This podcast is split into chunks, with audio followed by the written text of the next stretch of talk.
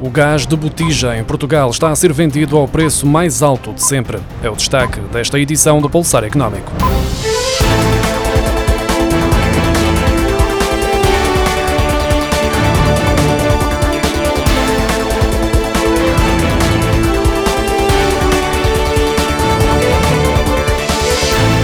Gás de botija em Portugal está a ser vendido ao preço mais alto de sempre, uma tendência que tem vindo a verificar-se de forma mais acentuada nos últimos três meses. De acordo com o site da Entidade Nacional para o Setor Energético, que divulga diariamente a atualização dos preços de venda ao público, uma botija de gás propano de 11 kg custa, em média, 29,30 euros e uma de 45 kg é comercializada por 120 euros. Já no que diz respeito ao gás butano, o mais utilizado nas casas dos portugueses, uma botija de 13 kg é vendida por um valor médio de 29,17 euros.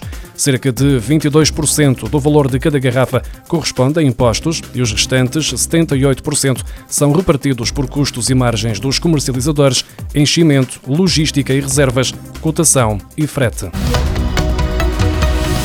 O emprego está a crescer menos em Portugal do que na média dos países da União Europeia, como indicam os dados divulgados esta terça-feira pelo Eurostat. Entre julho e setembro, por cá, o número de pessoas empregadas aumentou 0,7% face ao trimestre anterior, enquanto no conjunto da União Europeia subiu 0,9%.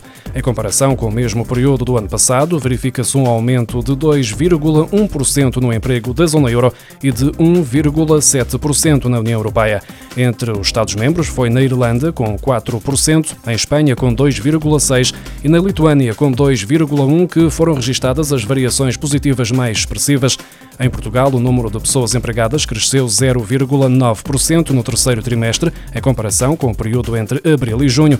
Já na comparação com o terceiro trimestre do ano passado, o emprego português subiu 3,8%, acima dos 2,1% registados tanto na zona euro como na União Europeia beneficiários dos seguros de saúde vão começar a sentir um aumento no preço das apólices no próximo ano por causa da subida dos preços nos serviços de saúde privados. Os custos, desde as matérias-primas aos recursos humanos, aumentaram de forma significativa nos últimos meses e os hospitais privados estão a pressionar as seguradoras a pagarem mais pelos atos praticados. Tudo o que envolve internamento poderá sofrer um aumento mais expressivo. Os custos com a energia são uma das despesas que mais subiu nos últimos tempos e para o próximo ano fala-se já em aumentos na ordem ordem dos 30%. A Navigator anunciou esta terça-feira que vai aumentar os preços do papel de impressão e escrita não revestido entre 10% e 15% a partir de 3 de janeiro e que a lista de preços é válida apenas por dois meses. A empresa adiantou em comunicado que o aumento da tabela de preços abrange todos os seus produtos UWF e que este acréscimo inclui a subida de 50 euros por tonelada da sobretaxa que foi anunciada a 15 de outubro para 100 euros a tonelada. A Navigator refere que a indústria tem vindo a enfrentar continuamente aumentos adicionais de custos variáveis, particularmente em energia e logística, o que também está a levar a aumentos na maioria das outras mercadorias, tais como produtos químicos e materiais de embalagem. Refletindo a volatilidade das atuais condições de mercado, a sobretaxa será revista mensalmente e a lista de preços terá uma validade máxima de dois meses, como refere a empresa em comunicado. A Navigator Company vende produtos a 130 países dos cinco continentes sob marcas de papel Navigator, Pioneer e na cópia Discovery, Soporset, Target e Inaset. Era de esperar que as receitas sem proteína animal tivessem um preço idêntico ou até inferior às originais, tendo em conta o recurso a ingredientes vegetais. Porém, a realidade mostra o contrário. Muitos produtos processados não estão ao alcance de todos os vegetarianos ou consumidores curiosos, uma vez que o preço difere em média entre 11 a 104% das receitas tradicionais.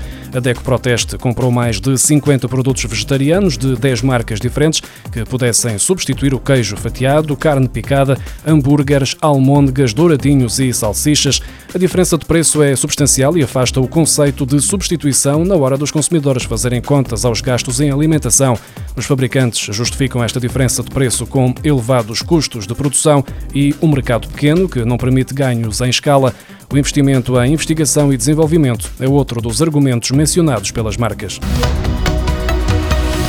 As empresas vão ter de pagar as despesas adicionais dos trabalhadores em teletrabalho durante a semana de 2 a 9 de janeiro, em que o trabalho à distância será obrigatório, como explicou uma fonte oficial do Ministério do Trabalho à agência Lusa.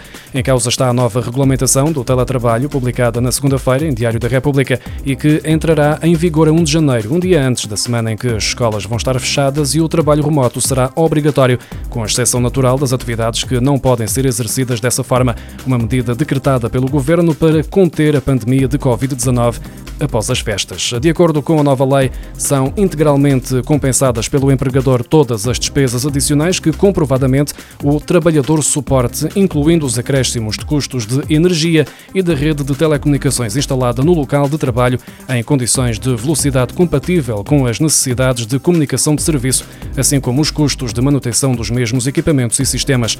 Ora, quem idealizou a lei ainda não conseguiu explicar como é que os trabalhadores que têm eletricidade e internet em casa vão justificar que tiveram custos acrescidos pelo facto de utilizarem esses serviços no exercício das suas funções profissionais.